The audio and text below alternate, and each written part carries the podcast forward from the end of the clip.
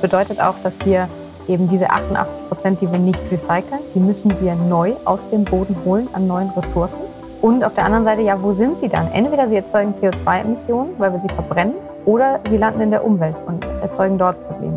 Also es gibt eigentlich keinen Weg vorbei an der Circular Economy. Gewinne Zukunft. Der Podcast, der dich dabei unterstützt, erfolgreich einen klimapositiven Impact zu erzielen. Hier lernst du die Menschen kennen, die die Nachhaltigkeitstransformation an der Schnittstelle von Sustainability, Technologie und Digitalisierung entscheidend vorantreiben. Mit ihrem Wissen steigerst du deine unternehmerische Climate Literacy und verwandelst das kleine, aber entscheidende Transformationsfenster der kommenden Jahre in unsere bestmöglichste Zukunft. Mein Name ist Zackes und ich freue mich, dass du mit an Bord bist. Es hilft nichts, wenn wir unsere Produkte weniger schlecht machen, sondern wir müssen sie grundsätzlich gut machen. Michael Braungart hat das gesagt. Einer der Pioniere der Kreislaufwirtschaft und Erfinder des Cradle-to-Cradle-Prinzips. Michael Braunglich, können wir unsere Produkte grundsätzlich gut machen? Ist das eine Illusion? Ist das eine Utopie? Oder lässt sich das wirklich faktisch umsetzen? Ich glaube, es gibt jetzt in 2022 wenige Themen, die die Industrie so sehr beschäftigen wie die Kreislaufwirtschaft. Und wenn es darum geht, Plastik grundsätzlich gut zu machen, dann gibt es in Deutschland gerade ein Startup, an dem niemand vorbeikommt das Circular Bioeconomy Startup Traceless Materials.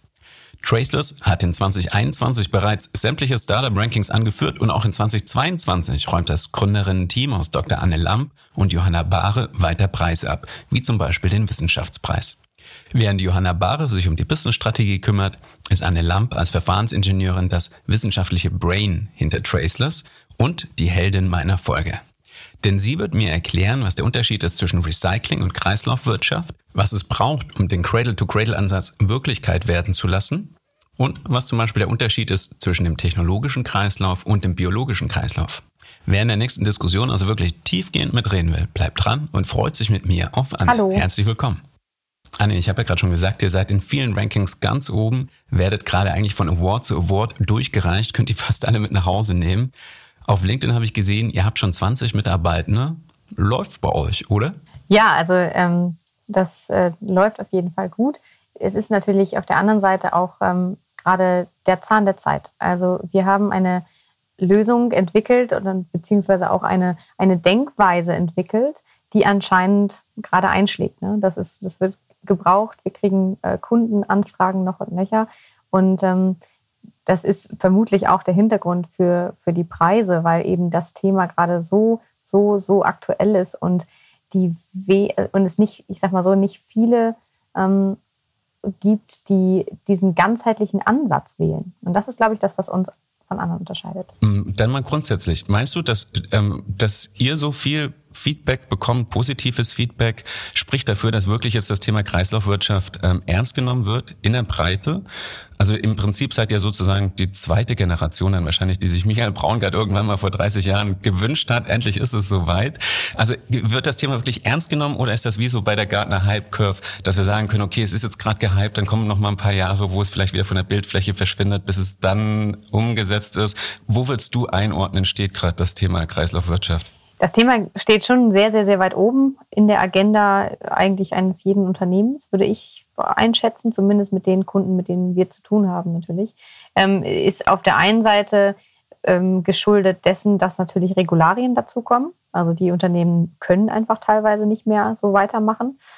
Auf der anderen Seite haben wir Rohstoffkrisen, Rohstoffachterbahnen ähm, an den Börsen, an, äh, an den Preisbörsen da, da wollen die Unternehmen natürlich auch irgendwie langsam anfangen, Sicherheit zu bekommen. Und dann kommt dazu, und das ist, glaube ich, der Haupttreiber, die, ich nenne sie jetzt mal Fridays for Future ähm, Generation oder den Sog, den die Bewegung Fridays for Future äh, und andere äh, initiiert haben in der breiten Bevölkerung.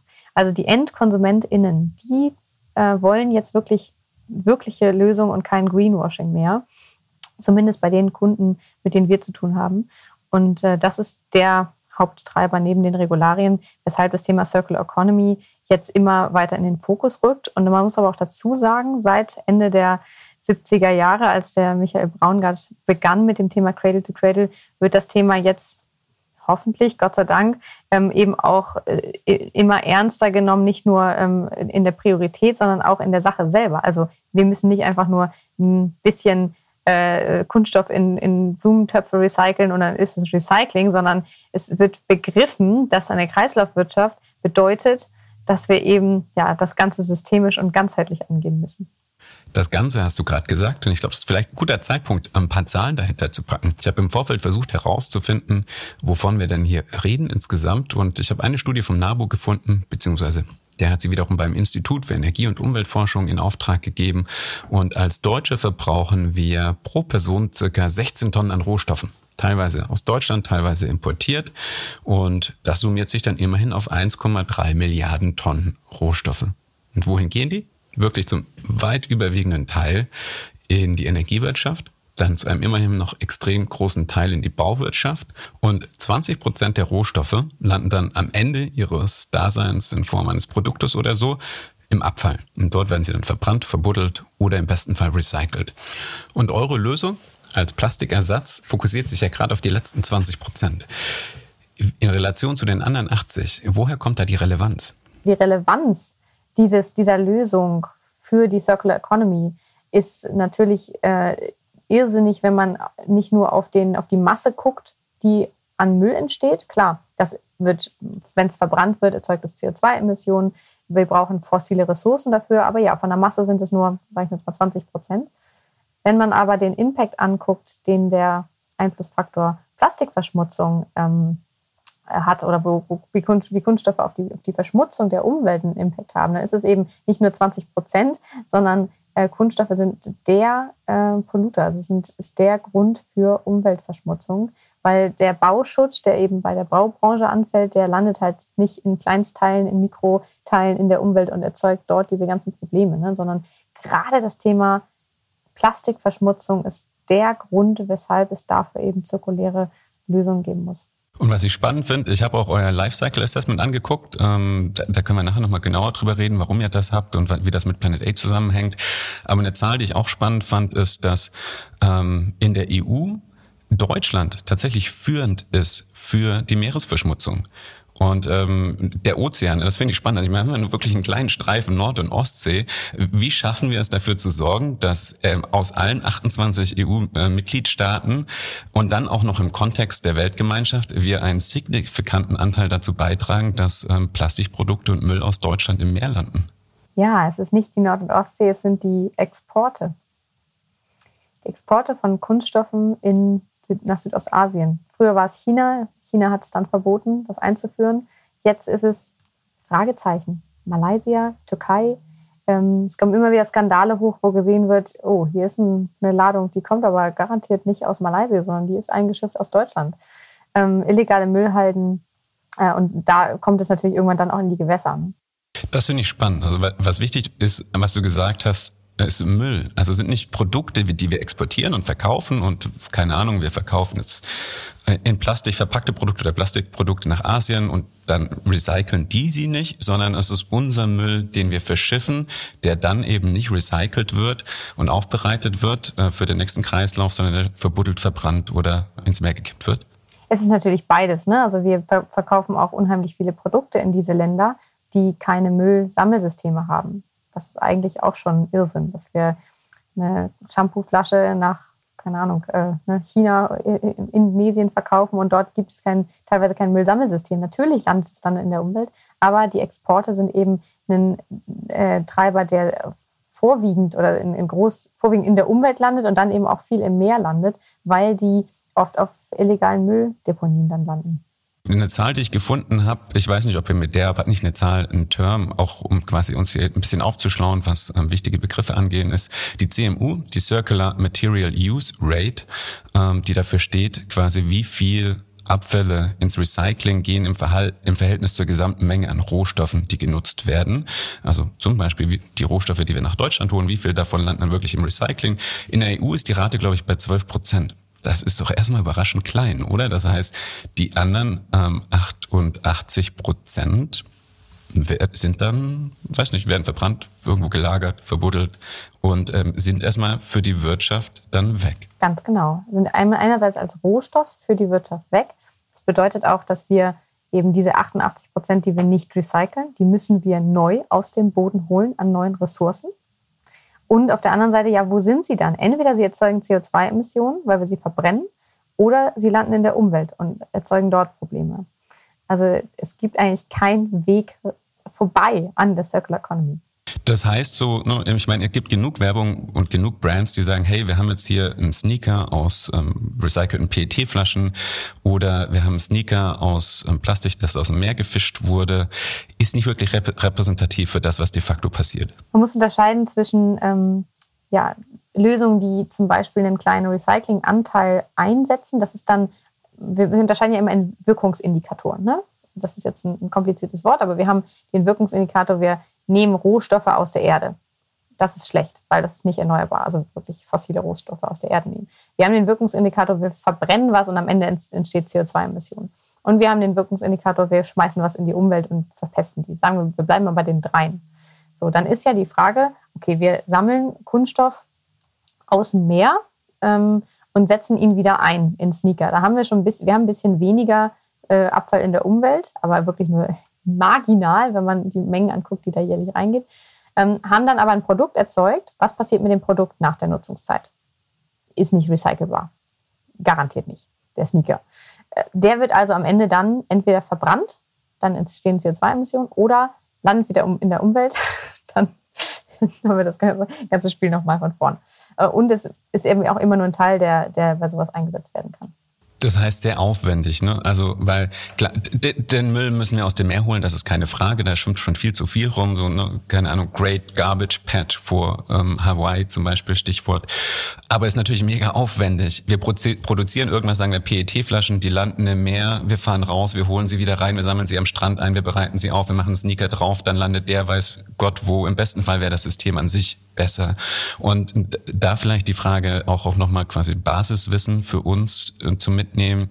Was ist der Unterschied eben zwischen klassischem Recycling? Das ist ja wahrscheinlich das, was Braungart mit weniger schlecht meint. Und dann tatsächlich gut also Cradle to Cradle. Und dann kriegen wir, glaube ich, auch schon die Einflugschneise zu dem ganz konkret, was Traceless macht. Ja klar, aber auf jeden Fall sollten wir den technischen Kreislauf sozusagen von Cradle to Cradle einmal noch vorher beleuchten, bevor wir zu Traceless kommen. Mhm. Denn ähm, wenn wir bei dem Sneaker bleiben, ne, ist das, das klassische Recycling ist, wir gucken uns an, was ist im Müll. Also was, was finden, was können die Abfallentsorger noch da rausholen und, und verwerten. Und dann gibt es Sortieranlagen, die sortieren das äh, nach äh, Kunststoffart und dann kann man daraus noch was herstellen, was eine mindere Qualität hat, eine geringere Qualität hat als das, was es ursprünglich mal war. Man, momentan kann man nicht aus dem gelben Sack die Polypropylenfraktion abtrennen und daraus dann gleichbleibende Produkte oder Produkte mit gleicher Qualität machen wie vorher. Sondern man kann daraus dann ja, einen Teil, ne, die, dieses, dieses Sneaker haben vielleicht 5% äh, recycelten Kunststoff drin. Ein Teil kann man reinarbeiten in, den, in das neue Plastik, was man einsetzt. Ähm, aber man kann nur einen Teil nehmen, weil die Qualität einfach so schlecht ist. Es geht um Qualität. Ähm, und wenn wir nur äh, das heutige Recycling angucken, dann haben wir eine ganz, ganz grottige Qualität im Abfall, weil wir uns ja keine Gedanken gemacht haben, was geht da eigentlich rein in den Abfall? Was ist in dem Abfall? Das sind eigentlich, am Anfang waren das mal Produkte. Das heißt, Unternehmen, die Produkte produzieren, die haben nicht darüber nachgedacht, was ist am Ende eigentlich in dem Abfallstrom. Das ist denen egal. Das sind andere. Da müssen sich andere drum kümmern. Meine Verantwortung endet am äh, Werkstor. Das heißt, als Produzent kann ich eigentlich, klar, es gibt Regularien, ne, man kann jetzt nicht alles, alles machen, aber ich kann eigentlich äh, mir zusammenmischen, was ich möchte an Produkten, verschiedene Kunststoffe mischen, verschiedene Additive reintun ähm, und am Ende kümmern sich andere drum, was daraus, was damit passiert.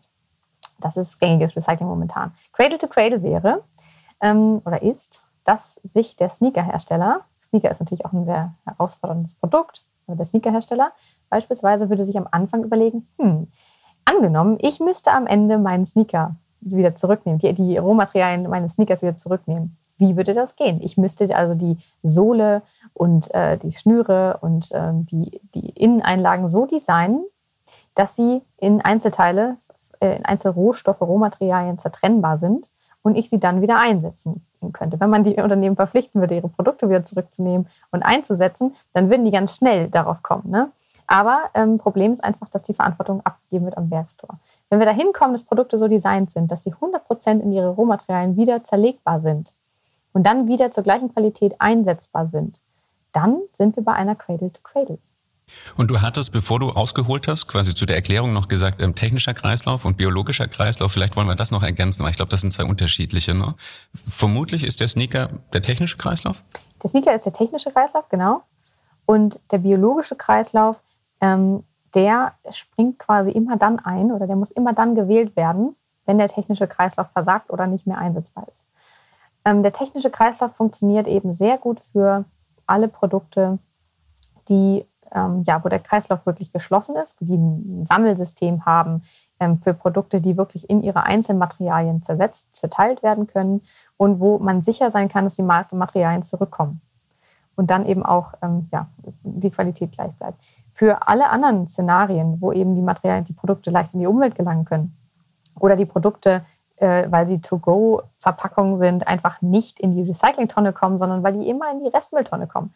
Für diese Produkte ähm, geht der technische Kreislauf nicht, weil er nicht geschlossen werden kann oder weil die Qualität nicht gleichbleibend äh, garantiert werden kann. Und dann brauchen wir den biologischen Kreislauf, der basiert auf biologischen Ressourcen. Das heißt, wir holen uns die Ressourcen erneuerbar. Das bedeutet, wir müssen sie nicht hinterher wieder in einem geschlossenen Material, also ähm, Produktmaterialkreislauf schließen, sondern wir können den ähm, größer fassen, diesen Kreislauf. Und nach der Nutzung können diese Produkte, die auf biologischen Ressourcen basieren, dann wieder zurück in die Umwelt, entweder in, durch Kompostierung oder durch Verbrennung. Weil auch eine Verbrennung von Produkten, die auf erneuerbaren äh, ja, äh, Kohlenstoff sozusagen basieren, die erzeugen dann ja nur das CO2, was die Pflanze am Anfang mal gebunden hat. Und da kann man jetzt differenzieren, wenn die Produkte welche sind, die leicht in die Umwelt gelangen können, ne? dann müssen sie sich dort natürlich abbauen. Wenn das Produkte sind, die, ich sage mal hier im schönen Hamburg, äh, wo wirklich natürlich jeder das in, in Müll zu Hause schmeißt, ähm, wahrscheinlich nicht in die Umwelt gelangen können, ähm, dann können diese Materialien auch so designt sein, dass sie nur biobasiert sind, aber nicht abbaubar und dann eben auch ähm, ja, in der Verbrennung sozusagen den biologischen Kreislauf schließen. Die Transformation zu einer klimakompatiblen Industrie gelingt uns nur, wenn wir alle gemeinsam daran arbeiten. Und daher nutze ich diesen Podcast auch immer für einen spannenden Hinweis auf eine Initiative, ein Tool oder ein Report, der uns alle weiterbringt. Wer ein Impact-Startup gründet, steht schnell vor der Herausforderung, den reellen Impact nachweisen und bemessen zu können. Dieses Problem löst nun Susi für dich. Susi, das Sustainability und Impact Assessment für Startups vom Deutschen Startup-Verband, ist ein komplett kosten- und werbefreies Tool. Mit Susi kannst du in sechs entscheidenden Nachhaltigkeitskategorien Schritt für Schritt die Nachhaltigkeitsfaktoren analysieren und danach ein standardisiertes Dokument erstellen. Und das hilft dir entscheidend dabei, die Nachhaltigkeitswirkung deines Startups zu kommunizieren. Susi ist aber nicht nur für GründerInnen interessant, sondern genauso für Investierende oder für Startup-Supportende. Zum Beispiel im Rahmen eines Workshops, von Startup-Formaten oder einer Intrapreneurship Challenge. Susi wurde in einem langen und gründlichen Prozess vom Startup-Verband, dem Borderstep Institut für Innovation und Nachhaltigkeit, der Universität Oldenburg und vielen weiteren entscheidenden Partnern entwickelt. Grundlage war dabei der Nachhaltigkeitsstandard für Startups, die Dienstback 951.1. Gehe auf sustainable-startups.de slash Susi slash um direkt mit dem uneingeschränkt kostenfreien und werbefreien Tool loszulegen. Oder klicke auf den Link in meinen Shownotes. Ich sammle noch mal kurz meine Gedanken. Also ähm, Status Quo ist Recycling. Der kleinste äh, Teil der Produkte, die in Deutschland im Umlauf sind, landen wirklich im Recycling, selbst wenn sie theoretisch recycelbar wären, weil sie doch im gemischten Müll landen oder weil sie dann doch verbrannt werden oder halt verschifft werden nach Malaysia, in Malaysia und dann was passiert, was auch immer dort damit. Ähm, und das Problem ist, selbst wenn wir das Recycling im Griff hätten und eine extrem hohe Recyclingquote hätten, wären die Materialien in den Produkten danach immer minderwertiger. Das heißt, über die verschiedene, ich würde nur sagen, Recycling-Spirale, eben nicht Kreislauf, sinkt immer mehr die Qualität der Produkte und sie gehen im Endeffekt auch verloren. Das heißt, ich kann dann aus dem Sneaker nicht mehr einen Sneaker machen oder äh, einen Motorradsitz, sondern dann wird halt nur noch ein Blumentopf draus. Ähm, das ist quasi so weniger schlecht. Gut wäre eben, wenn sie immer zirkulieren, dann haben wir den technischen Kreislauf. Das ist das, wenn wir ein geschlossenes System haben und wir wissen, der Sneaker landet dann wieder zum Beispiel beim Sneakerhersteller, der kann ihn zerlegen und für andere Produkte oder eine dritte Partei sammelt den Sneaker wieder ein, wer auch immer, aber er geht nicht verloren als Materiallager ähm, sozusagen. Ähm, wahrscheinlich das richtige Wort. Das Material wird einfach nur gelagert, Ganz genau, während ja. dann es trägt für die Wirtschaft sozusagen. Also ich besitze nicht den Sneaker, sondern ich lagere einfach Materialien für die Wirtschaft, bis sie was anderes draus macht. Und dann haben wir den biologischen Kreislauf und da gibt es dann zwei Szenarien. Das eine ist, ähm, es kann verbrannt werden, dann sind wir bei neutral.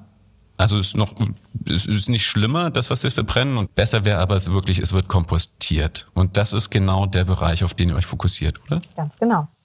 Wir haben ja eben schon über die Zahlen gesprochen, wie viel landet im Recycling. Global gesehen ähm, landen 9% der Kunststoffabfälle im Recycling, also landen im Recycling. Was damit gemacht wird, ist ja noch eine andere Frage, ne? nur von der Rechnung her. Ähm, 40% landen in der Umwelt, der Kunststoffabfälle weltweit. Ja, das muss man erstmal schlucken. Das sind 90 Millionen Tonnen, mm, die jedes Jahr dazukommen. So, und um das zu lösen, hat die ähm, Studie Breaking the Plastic Wave, kann ich nur empfehlen, das mal zu lesen, äh, ist zu dem Schluss gekommen, wir brauchen alle Maßnahmen und alle Lösungen, um das zu lösen. Wir müssen natürlich irgendwie auch im technischen Kreislauf besser werden. Wir müssen auch äh, Reuse machen, aber wir brauchen auch Materialien, die sich wirklich abbauen in der Umwelt. 17 Prozent der Maßnahmen, der, der Kunststoffe, die in die Umwelt kommen, können gelöst werden oder sollten ähm, substituiert werden durch Materialien, die wirklich abbaubar sind in der Umwelt. Das hat die Studie ergeben. Ja, und da gibt es aber leider nicht so viel. Materialien, die sich wirklich abbauen in der Umwelt, ähm, die bedingen, dass die Mikroorganismen in der Umwelt die äh, abbauen können. Ne? Und äh, was wir heutzutage haben an Biokunststoffen beispielsweise, die gibt es ja auch schon, die äh, können die Mikroorganismen der Natur nicht abbauen, weil die alle künstlich hergestellt sind. Also aus wirklich äh, künstlich aus der Chemieindustrie quasi lange, lange Ketten gebaut. Und das kennt die Natur nicht und deshalb baut sich, bauen sich diese vermeintlich bioabbaubaren ähm, Biokunststoffe in der Umwelt nicht ab, sondern nur in Industriekompostanlagen. Es fehlt also an Materialien, die, wenn sie dann wirklich in die Umwelt gelangen, diese 40 Prozent der Kunststoffabfälle, die sich da abbauen. Und das wollen wir ändern.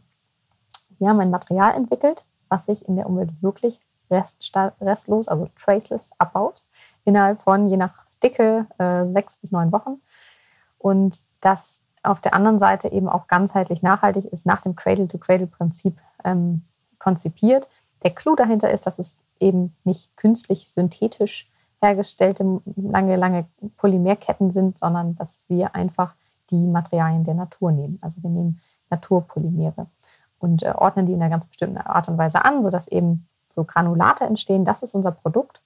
Ähm, Granulate, so kleine Kügelchen sozusagen, die man einsetzen kann statt Plastik in den Verarbeitungsmaschinen, die heutzutage Plastik verarbeiten zu allen möglichen Produkten. Und was wir nutzen in unserem Prozess, das ist noch eine Besonderheit, als Ausgangsprodukt, als Rohstoff ist natürlich eine biobasierte Ressource, aber nicht nur, äh, dass die biobasiert ist, sondern wir nutzen Reststoffe, also Reststoffe der Lebensmittelproduktion, damit wir eben keine, kein Land, keine Landfläche verbrauchen für die ähm, Produktion von unserem Material.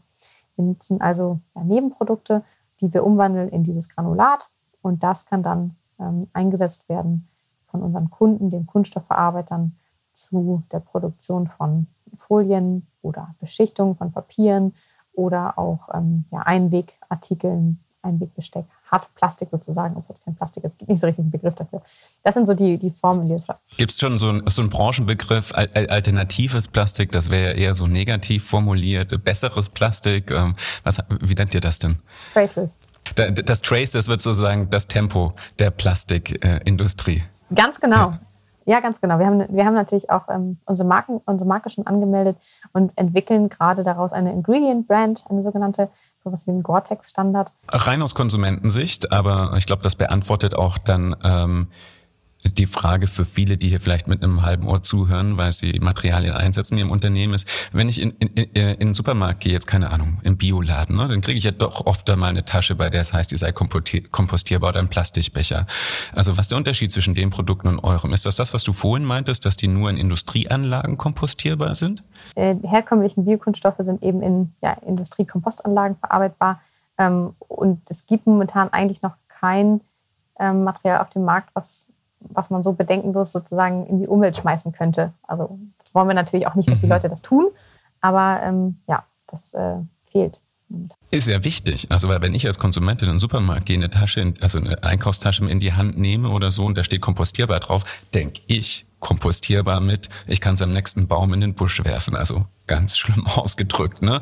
Aber so, ich kann zumindest in den normalen Kompost werfen oder selbst, also ich meine, dann landet es im besten Fall in der Industriekompostanlage, du hast ja gesagt, 40 Prozent landen dann halt doch irgendwo ähm, auf einer Mülldeponie oder dann im Ozean. Ähm, ist trotzdem noch besser als, keine Ahnung, Mikroplastik und so weiter, aber im besten Fall quasi kann das egal wo landen und ist dann wirklich von den Mikroorganismen dort abbaubar. Du hast schon so ein bisschen gesagt, vielleicht Besteck oder sowas, äh, was, und das kann in normale quasi Industrieanlagen, die Plastik verarbeiten, herkömmliches Plastik, fossilbasiertes Plastik, äh, verarbeitet werden. Welche Produkte sind drinne mit eurem Material, mit Traceless? Ja, generell, wie ich, wie ich schon am Anfang äh, gesagt hatte, wollen wir vor allen Dingen die Anwendungen ersetzen oder die Produkte mit unserem Material bestücken, die leicht in die Umwelt gelangen können oder die nicht recycelbar sind oder wo der Kreislauf nicht geschlossen werden kann. Und das sind nun mal oft die ganzen leicht äh, kurzlebigen Verpackungen, Einwegartikel, ähm, wie beispielsweise Lebensmittel- oder Nicht-Lebensmittelverpackungen, äh, Strohhalme, Wattestäbchen, Einwegbesteck, die ganzen Artikel, die gerade von der EU verboten wurden, heißt, in der EU darf man eben 15 verschiedene Einwegartikel nicht mehr aus äh, fossilem Kunststoff oder Biokunststoff herstellen. Also auch Biokunststoffe sind darin eingeschlossen. Nur noch natürliche Polymere, also natürliche ähm, Materialien wie, wie, wie unseres dürfen eben eingesetzt werden für solche Produkte. Und da ist natürlich ein riesen, riesen Potenzial da. Äh, da will ich noch mal kurz ins Detail reingehen. Sind die Produkte das ideale Match, weil quasi leicht abbaubar und ähm, du hast ja gesagt, neun Wochen, das ist ja schon extrem schnell. Also das, was ich bis jetzt kenne, dann heißt es ein, drei Jahre oder sowas abbaubar. Ne? Es gibt ja zum Beispiel, keine Ahnung, die Gabeln als Flugbesteck, die man theoretisch verbuddeln kann oder sowas, aber das sind dann meistens eher drei Jahre. Wahrscheinlich das Äquivalent zu einer Bananenschale oder so. Ähm, neun Wochen ist ja echt eine steile Ansage, richtig schnell. Aber heißt das auch eben, dass es sich nur für Einweg-Plastikprodukte anbietet, weil die auch nur eine kurze Lebensdauer haben? Oder könnte ich theoretisch dann auch, keine Ahnung, am Sneaker Bestandteile aus eurem Material machen? Also deshalb ist Einweg ähm, wichtig, weil das vor allen Dingen die Use Cases sind, die leicht in die Umwelt gelangen. Also wir wollen natürlich auch da ähm, eben das Material sinnvoll einsetzen. Ähm, wir sind auch noch nicht so, nicht, wir können noch nicht so viel produzieren. Das heißt, da, wo es eingesetzt wird, es muss sinnvoll sein. Auf der anderen Seite ist es natürlich so, dass wir den technischen Kreislauf auch noch haben und dringend brauchen. Den brauchen wir für alle die Anwendungen, die eben langlebig sind, die, wo es äh, möglich ist, auch ähm, ja, die Produkte so zu designen, dass sie kreislauffähig sind. Ähm, ich sage immer, äh, die, die Sandkastenschaufel beispielsweise ist jetzt nicht das ideale, der ideale Use Case, weil der, die liegt da Wochen, Monate, Jahre lang in der Sandkiste und natürlich in der Bedingung, die die Kompostierung dann eben äh, beschleunigen. Ne? Also man muss da immer gucken, was, was sind die ähm, Umgebungsbedingungen. Es ist nicht so, dass sich das Material an sich rasant schnell abbaut, äh, wenn es, also hier auf dem Schreibtisch liegt es auch schon seit drei Jahren. Kann man so ein bisschen vergleichen mit einer Kastanie. Kastanie oder eine Nuss, die baut sich auch nicht ab, wenn sie äh, im Innenraum liegt oder wenn sie, ähm, ja, äh, wenn man sie irgendwie äh, ja, auf dem Tisch liegen hat. Aber wenn sie dann im Beet eingebuddelt ist, dann baut sie sich ab. Ist ein gutes Stichwort, weil das heißt zum Beispiel, ich kann ja wirklich auf Lager produzieren und keine Ahnung, es kommt Corona und meine Plastikgabeln liegen plötzlich zwei Jahre im Lager äh, irgendwo in der Mitte von Deutschland ist kein Problem. Also solange ganz normal industriell gelagert, trocken etc. Ähm, sind diese Produkte wirklich lange, lange lagerbar, bevor sie dann ähm, eingesetzt werden und ähm, tatsächlich bei mir im Badezimmer landen als Wattestäbchen zum Beispiel. Und du hast ja selber gesagt, ähm, der Impact ist dort auch wirklich am größten, weil das genau die Produkte sind, die halt einfach besonders häufig in der Umwelt landen. Eine Frage noch zurück. Du hast nämlich gesagt, ihr setzt Biomasse ein. Das heißt zum Beispiel, ähm, magst du da nochmal drauf eingehen? Ganz konkret, wo habt ihr das her? Also in welchem, in welchen Prozessen fallen diese Abfälle an und ähm, wo würden die sonst landen, wenn nicht bei euch? Wir nutzen Nebenprodukte, die bei der Getreideverarbeitung anfallen. Also wenn Weiß, Weizen, Mais, Roggen, Gerste verarbeitet werden in großen Industriebetrieben zu zum Beispiel Bier oder zu Maisstärke oder zu Alkohol, dann nutzen diese Betriebe immer die Stärke von den Getreiden. Und das, was übrig bleibt, das wird äh, meistens in die Tierfutterindustrie gegeben oder zu Biogas verarbeitet. oder zu energetischen Zwecken genutzt. Und ähm, das nutzen wir. Da muss ich jetzt nachfragen. Einfach nur auch so, so eine, ich sag mal so gefährliches Halbwissenfrage, ne? ich meine schon auch eben viele Startups äh, zu hören, die in dem Bereich was machen und die sagen, wir nutzen Nebenprodukte. Also gibt's da schon so ein Konkurrenzverhalten von, die einen wollen Biosprit draus machen, die anderen wollen quasi Q-Tips draus machen und die dritten wollen das, ähm, keine Ahnung, für Pellets verwenden oder sowas? Also ist das so ein heiß umkämpfter Markt? Also unser unser äh, Rohmaterial, was wir momentan nutzen, nicht. Aber es wird natürlich für Tierfutter verwendet. Im Endeffekt ist es so, wir haben eine begrenzte Menge an Ackerfläche. Diese Ackerfläche, die sollten wir in erster Linie verwenden, um Nahrungsmittel herzustellen. Pflanzliche Nahrungsmittel.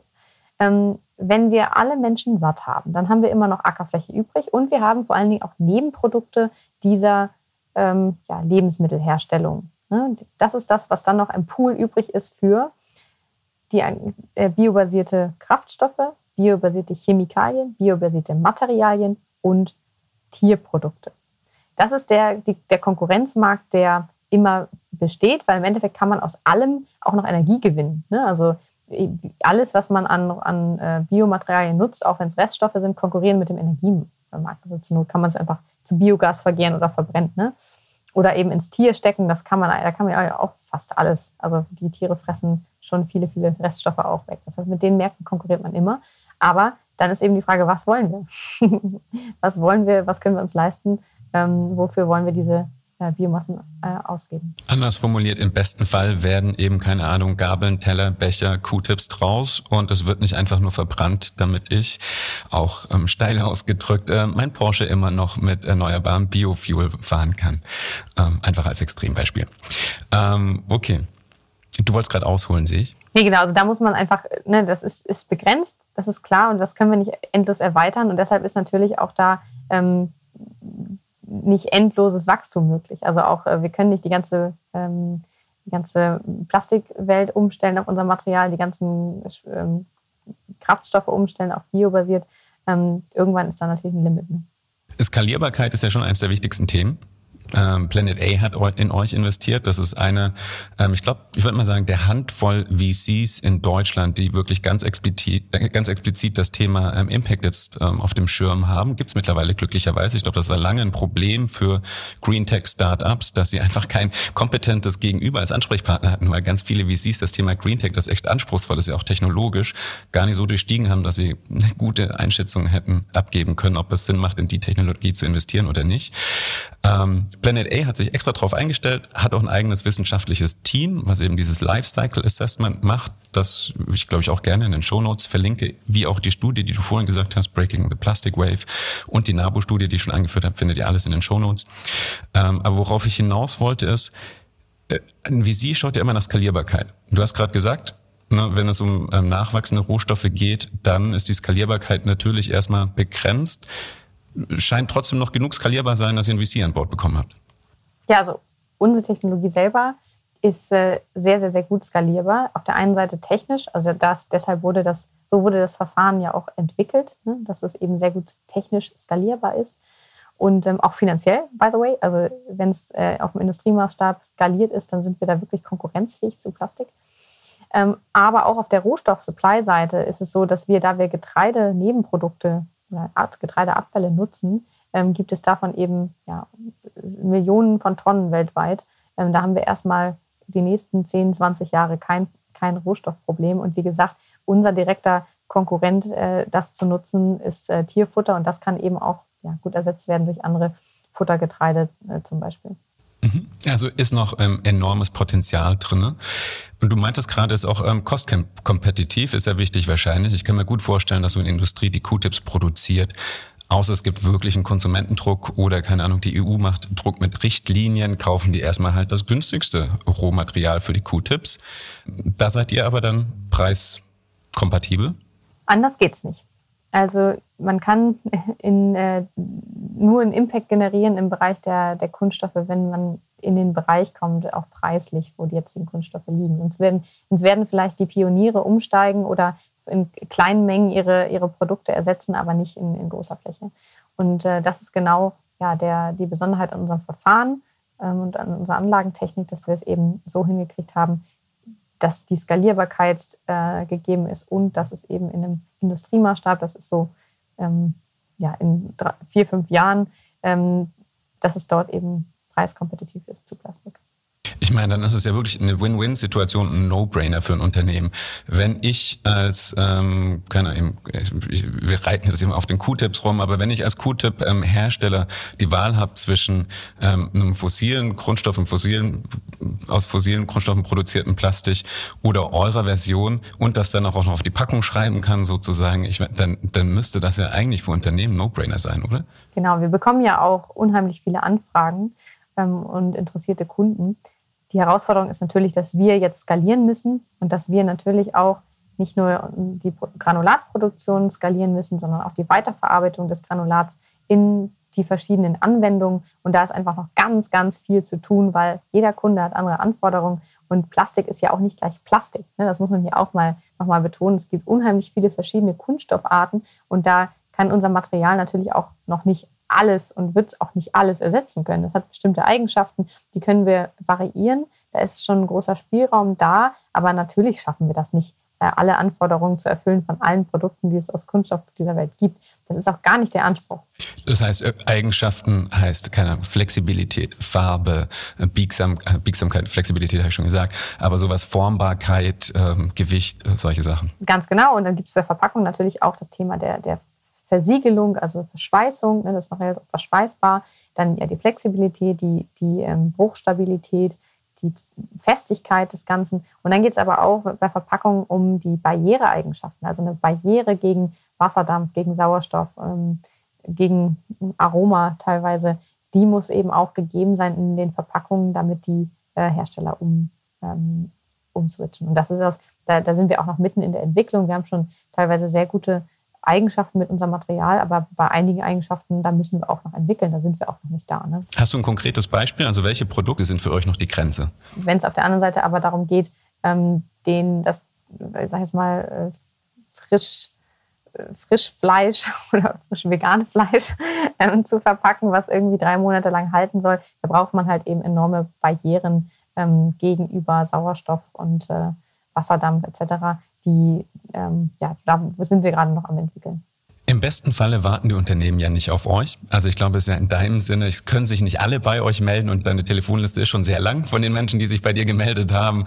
Ähm, wenn sie sagen wollen, okay, vielleicht kommen wir da nicht sofort durch zu Anne, ähm, was können Unternehmen selber in die Hand nehmen? Wo können sie erste Schritte gehen? Ganz wichtig ist äh, die Denkweise ändern. Also wenn wir wirklich zu einer funktionierenden Circular Economy kommen wollen, dann muss jeder bei sich selber anfangen alle produzierenden Unternehmen produzieren Produkte, die irgendwann mal Abfall werden. Und diese Denkweise, dass wir den Anspruch an unsere eigenen Produkte haben, dass sie wirklich kreislauffähig sind, dass, sie, dass wir theoretisch unsere eigenen äh, Produkte am Ende wieder als Rohstoffe einsetzen können, die muss da sein. Und da, die, da muss eine Roadmap aufgemacht werden. Wie kommen wir dahin, sozusagen zu einer Cradle-to-Cradle-Wirtschaft? Das, das kann ich empfehlen. Das würde ganz schön helfen. Der Klassiker in dem Falle wäre dann wahrscheinlich tatsächlich das Buch Cradle to Cradle von Michael Braungart. Ich glaube 2002 kam das raus. Ist also schon ein bisschen älter, aber brandaktuell.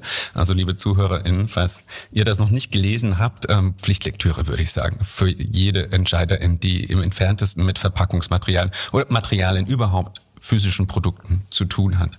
Dann, ähm, was könnten Sie aus ähm, eurer Erfahrung lernen? Also wo denkst du, ne, du bist ja lange, du hast gesagt, du warst schon in der Grundlagenforschung, dann quasi habt ihr ein Produkt rausgemacht.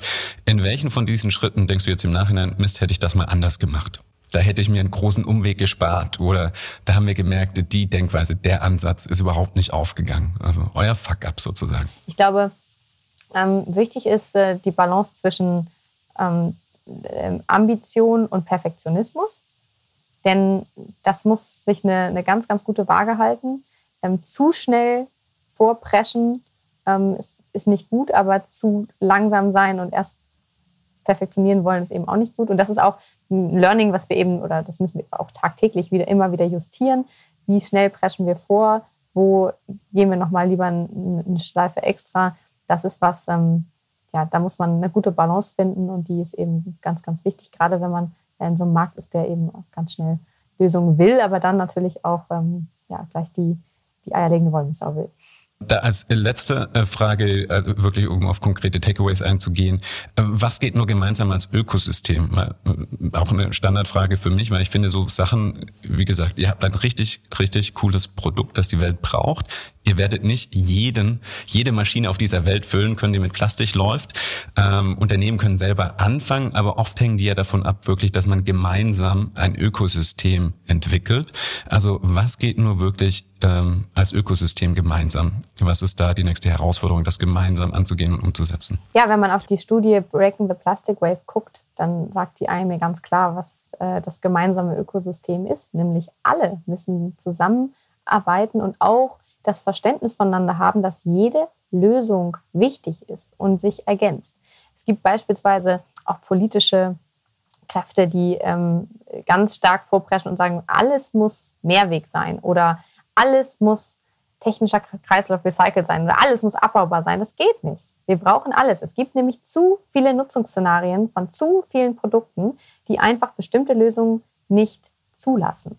Und deshalb müssen wir ein Ökosystem entwickeln. Ich sage jetzt mal, nehmen wir mal Deutschland, ja, auch politisch gewollt ein Ökosystem entwickeln, wo alle Lösungen enthalten sind und alle Lösungen, allen Lösungen auch ein Weg bereitet wird, zu einem, zum Ziel zu kommen. Natürlich müssen diese Lösungen ganzheitlich durchdacht sein und kein Greenwashing sein. Das, das meine ich nicht mit allen Lösungen. Also Greenwashing bitte äh, knallhart äh, ähm, ja, äh, verbieten sozusagen oder dagegen angehen. Aber sowohl äh, biobasierte oder Bi Lösungen für den biologischen Kreislauf, auch, als auch Recycling-Lösungen, als auch ähm, Reuse-Lösungen oder auch äh, ja, Vermeidungslösungen, die sind alle, alle nötig. Und das Verständnis würde ich mir wünschen, das ist bitter nötig, um voranzukommen. Auch in der ja, Kommunikation zum Endverbraucher, zur Endverbraucherin, ähm, die eben ja eigentlich kontinuierlich nur verwirrt werden, ist jetzt das gut oder ist jetzt das gut.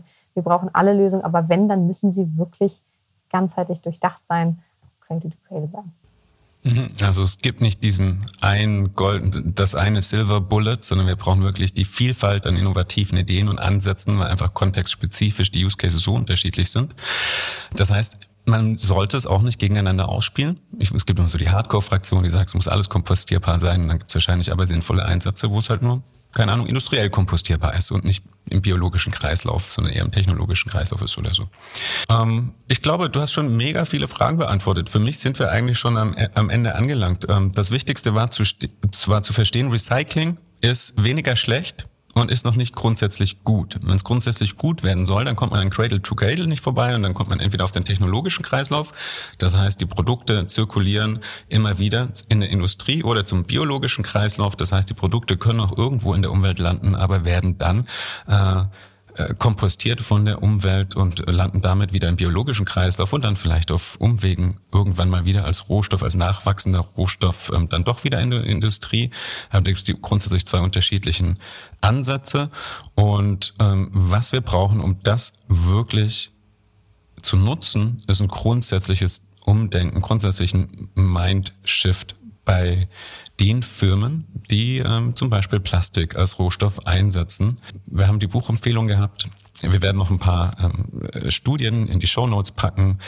Und dann vielleicht die letzte Frage an dich. Wer fehlt noch? Du hast schon gesagt, ihr habt wahnsinnig viel positives Feedback. Haben sich einige bei euch gemeldet. Ihr arbeitet bestimmt schon mit vielen Unternehmen zusammen. Wer fehlt noch auf deiner Liste? Ich glaube, auf der Seite der Kunden ähm, sind wir schon recht gut vernetzt. Wahrscheinlich ist es im Endeffekt die, die Politik oder das, was ich gerade gesagt habe, das Ökosystem, ähm, das, das fehlt auf jeden Fall. Das, äh, ja, da ein paar Kontakte wären nicht schlecht. Okay, also falls jemand zuhört und ähm, Lust hat, Entscheiderinnen in der Politik zu inspirieren, schickt sie zu Anne. Vielen Dank, Anne. Ähm, das war wirklich klasse. Äh, ein super Deep Dive. Ich glaube, ich habe äh, viele ähm, Wörter verstanden und einordnen können, viel für mich mitgenommen. Ich hoffe, die ZuhörerInnen auch. Und wenn ihr mehr über Traceless erfahren wollt, dann schaut auf die Webseite, die ist sehr gut, die ist wunderbar aufgearbeitet, da gibt es auch nochmal viel Ressourcen. Und ich würde sagen, damit haben wir jetzt endlich mal den Stein ins Rollen gebracht, zumindest innerhalb dieses Podcasts, was die Kreislaufwirtschaft angeht. Es werden bestimmt noch einige Folgen folgen. Danke dir, Anne. Gerne. Nächstes Mal. Ciao. Das war Folge Nummer zwei des Gewinne Zukunft Podcasts. Wir haben gehört, wenn wir wollen, lassen sich Produkte nicht nur grundsätzlich gut machen, sondern es ist oftmals sogar wirtschaftlich die einzige sinnvolle Entscheidung. Aber ist das immer so? Wäre ja ein Traum, wenn ökologischer Impact, Klimakompatibilität und Wirtschaftlichkeit immer Hand in Hand gehen, denn dann wäre die Entscheidung schnell und einfach zu treffen. Aber ist das wirklich so? Der Frage will ich in Folge Nummer 3 auf den Grund gehen mit dem Professor der Betriebswirtschaftslehre René Schmidt-Peter. Denn er konzentriert sich auf nichts anderes als genau diese Frage seit 20 Jahren und erforscht Wirtschaftsethik, CSR und nachhaltiges Management. Wenn ihr die Antwort hören wollt, dann abonniert jetzt einfach den Gewinne Zukunft Podcast oder bleibt einfach dran und hört direkt die Folge Nummer 3.